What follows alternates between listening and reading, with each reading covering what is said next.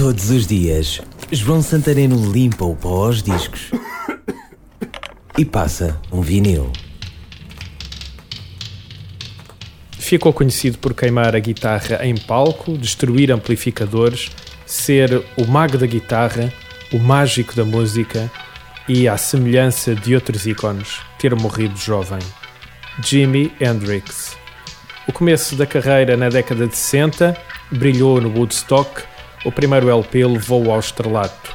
1967 assinava The Jimi Hendrix Experience. O nome do disco, Are You Experienced? Na capa não aparece o ponto de interrogação, fui eu que o coloquei, porque se ainda não experimentaste esta primeira experiência, meu amigo, muita coisa te passou ao lado. O disco é quase o hino de quem nos 60s lhe deu com muita força. A capa é psicadélica, a música não anda longe disso. Sobretudo as experiências de som de guitarra que Hendrix tratava por tu como ninguém.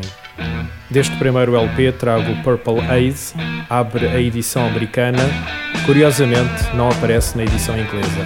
A rodar, em vinil, Jimi Hendrix, Purple Haze.